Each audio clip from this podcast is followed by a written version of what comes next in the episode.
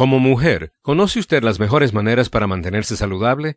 A lo mejor conoce alguna, pero ¿conoce usted las nueve pruebas de diagnóstico que necesita? El doctor Joxel García del Grupo Especial de Servicios Preventivos de los Estados Unidos le recomienda que cuando acuda a su próxima visita médica le pregunte a su doctor o enfermera sobre estas pruebas. Si usted o alguien en su familia tiene alguna enfermedad o historial familiar de alguna enfermedad, puede que haya pruebas de diagnóstico que sean importantes para usted.